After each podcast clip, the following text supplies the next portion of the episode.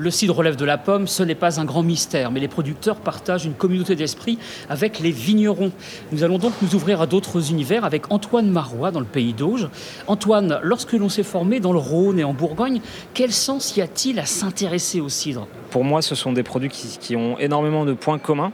Euh, Ce sont des produits qui sont issus d'un fruit, de la fermentation d'un fruit.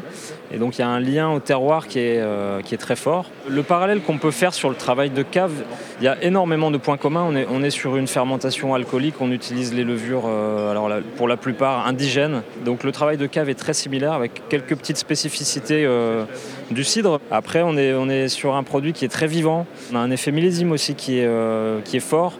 Donc on s'adapte en permanence. Et, voilà, tous les ans, on s'adapte à la matière première qu'on a. Euh, on a chacun dans nos caves des, levures, des flores qui sont différentes. Donc euh, voilà, tout ça est très vivant finalement.